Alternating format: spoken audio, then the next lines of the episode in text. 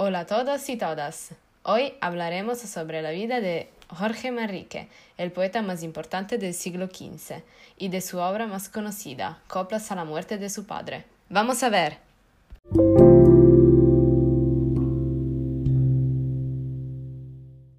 Jorge Manrique fue partidario de la princesa Isabel la Católica en las luchas dinásticas que la llevaron al trono, pero murió en batalla. Cultivó el arte real y sus poesías amorosas son un ejemplo del amor cortés y de las formas métricas y el lenguaje de este arte. La obra Coplas a la muerte de su padre se compone de 40 coplas de 12 versos divididos en dos sextillas de pie quebrado, o sea, dos estrofas de seis versos octosílabos, excepto el tercero y el sexto, que son trisílabos. La rima es asonante y su estructura métrica es ABC, ABC, DEF, DEF. El tema más importante es el de la meditación sobre la muerte y la fugacidad de la vida. En el poema se recogen todos los temas principales del pensamiento medieval, el paso del tiempo, las cosas terrenales, la importancia de la fama y fortuna y, sobre todo, la muerte. La muerte es un tema casi obsesivo para el hombre del humanismo, pero tiene dos visiones. La visión macabra, llamada danzas de la muerte, donde la muerte tiene un significado pauroso y terrorífico, y la visión cristiana, donde representa el principio de la verdadera vida.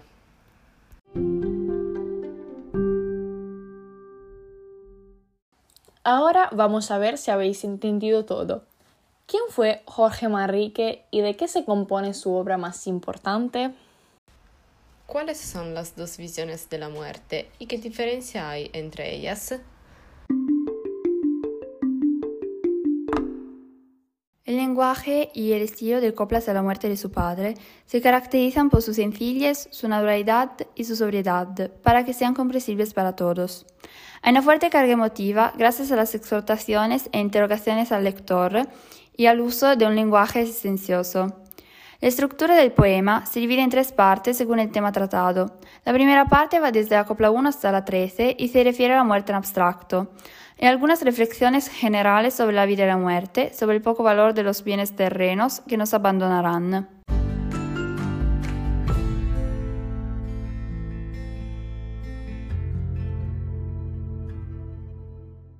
La segunda parte de las coplas va desde la 14 hasta la 24 y aquí el autor hace algunas reflexiones sobre la fama, la fortuna y también de algunos personajes del pasado que fueron olvidados después de su muerte. Manrique en esta parte de su obra nos explica que la muerte es la única cosa que nos iguala a todos. En la tercera parte, que va desde la 25 hasta la 40, Jorge trata un tema completamente diferente. Habla de la vida de su padre y sobre todo de su muerte, que él acepta con resignación. En esta última parte ilustra también el ideal humanista y renacentista, y es por eso que las coplas asignan el final de la Edad Media y el inicio del Renacimiento. Al final repasamos esta parte juntos. ¿Por qué las coplas son comprensibles para todos? ¿Cuál es el tema de la primera parte de las coplas?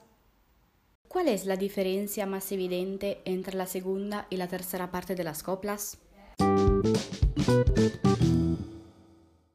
¿Qué piensas? Hemos terminado por hoy.